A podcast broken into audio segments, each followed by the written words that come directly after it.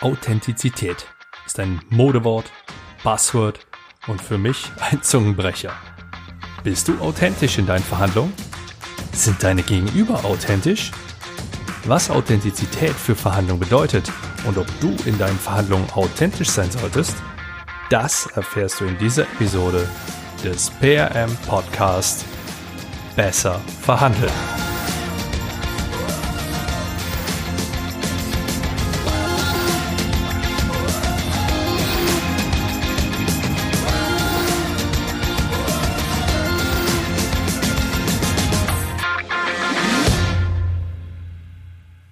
Hi und herzlich willkommen beim PM Podcast Besser verhandeln. Ich bin Andreas Schrader und ich heiße dich herzlich willkommen.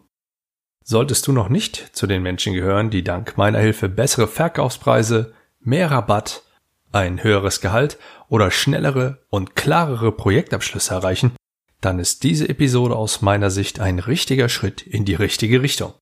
Hör dir auch noch die vorherigen Episoden an. Die werden dich weiterbringen.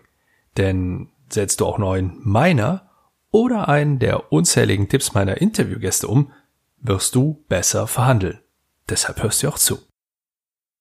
Gerade heute solltest du übrigens bis zum Ende zuhören, denn ich habe noch einen kleinen Hinweis, der sich finanziell für dich lohnt. Konkret gesagt, es gibt ein rabattiertes Angebot am Ende. Wenn du Authentizität hörst oder liest, woran denkst du dann? Wenn ich es lese, lese ich schon fast gar nicht mehr weiter. Und wenn ich es höre, höre ich zwar weiterhin zu, jedoch konzentriere ich mich dann nicht mehr so genau auf den Inhalt, sondern ein Teil von mir achtet dann eher auf weitere Worte, damit ich dann irgendwann innerlich Bingo rufen kann. In meinen Augen ist Authentizität ein typisches Buzzword der heutigen Zeit und deshalb darf und sollte es auch in keinem Bullshit-Bingo fehlen. Doch erstmal der Reihe nach. Wofür steht bzw. wie definieren wir Authentizität? Ich bin wahrlich kein studierter Sprachwissenschaftler, deshalb sieh es mir bitte nach, wenn ich es jetzt sehr einfach ausdrücke. Es mag wenig überraschend sein, dass das Wort Authentizität aus dem Griechischen stammt und sich von Authentikos ableiten lässt. Ich hoffe, ich habe es richtig ausgesprochen. Zerlegt man dieses Wort in seine Einzelteile, erhält man Autos im Sinne von selbst und die konjugierte Form von Ontos, also sein. Authentisch sein heißt also übersetzt so viel wie man selbst zu sein.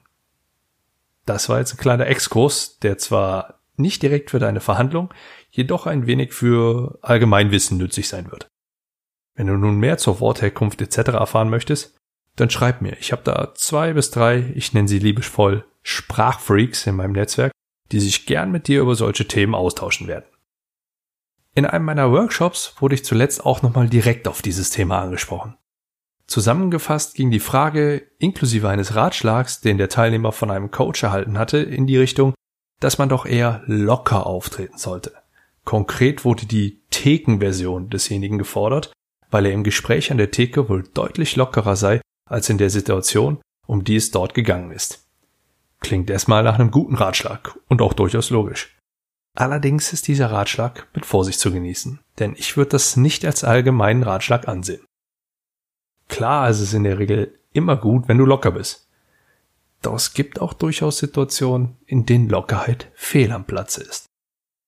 Wenn du zum Beispiel mit einem Betriebsrat verhandelst und es um Themen wie Stellenabbau oder die Verlegung ganzer Werke geht, dann ist es wahrscheinlich nicht gerade hilfreich, wenn du dich so verhältst wie in einem Gespräch an der Theke. Ebenso, wenn du eine Abfindungsvereinbarung verhandelst. Du siehst, worauf ich abzähle, oder? Für mich gibt es als, nennen wir es mal, Universaltipp zum Thema Authentizität einzig den simplen Ratschlag, sei einfach du selbst. Naja, mal ehrlich, wie sonst sollte ein Ratschlag für ein Wort, das man selbst sein bedeutet, auch lauten?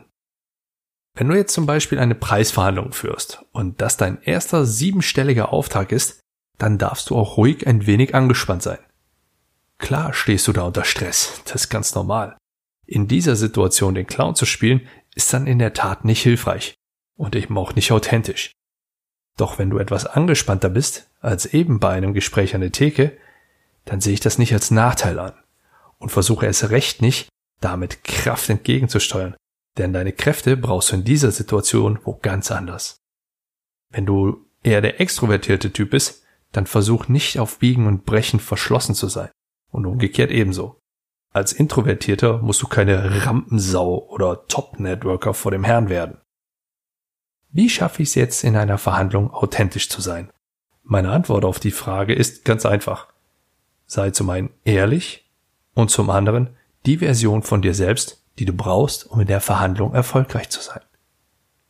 Das Thema Ehrlichkeit habe ich in der Episode 24 schon intensiv besprochen. Hör gern noch mal rein. Die Version von dir selbst, damit du erfolgreich bist, naja. In meinen verschiedenen Ausbildungen, die ich durchlaufen habe, habe ich unterschiedliche Verhaltensweisen erlernt und verinnerlicht. Und diese habe ich mit Erfahrungswerten eingereichert und verfeinert. Das wird dir sicherlich genauso gehen.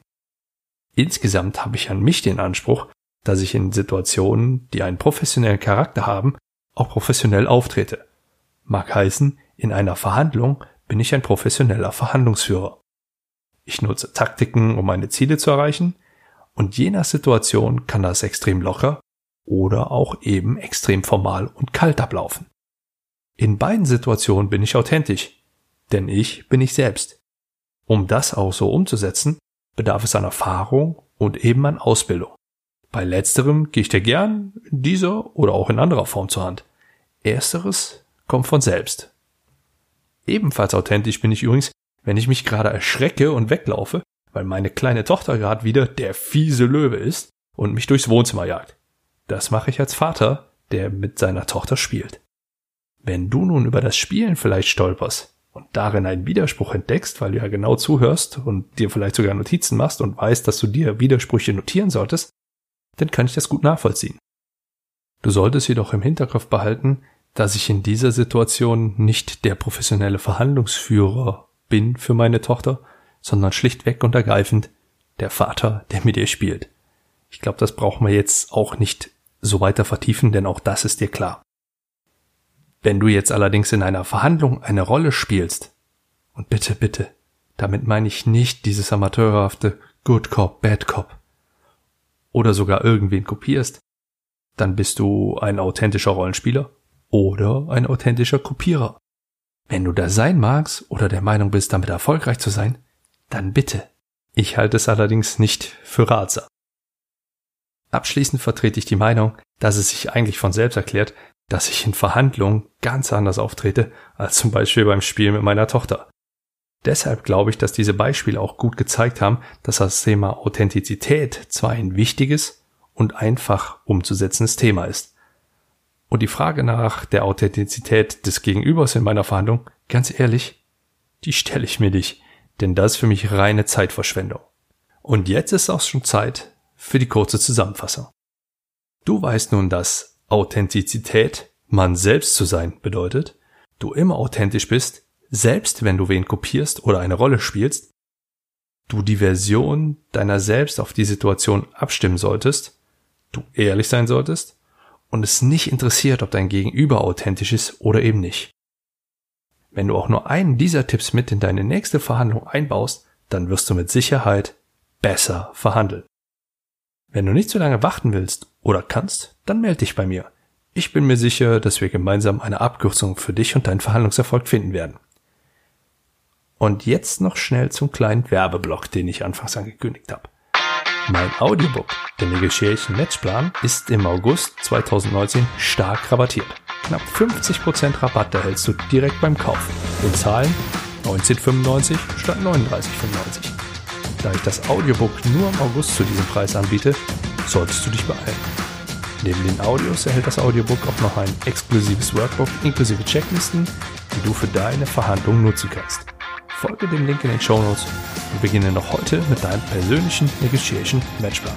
Ansonsten gilt wie immer Rezension und Bewertung für meinen Podcast schreiben, mir auf meinen Social Media Kanälen folgen und dir mein kostenfreies E-Book auf meiner Homepage sichern. Ich wünsche dir viel Erfolg bei deinen Verhandlungen. Besten Gruß und bis zum nächsten Mal.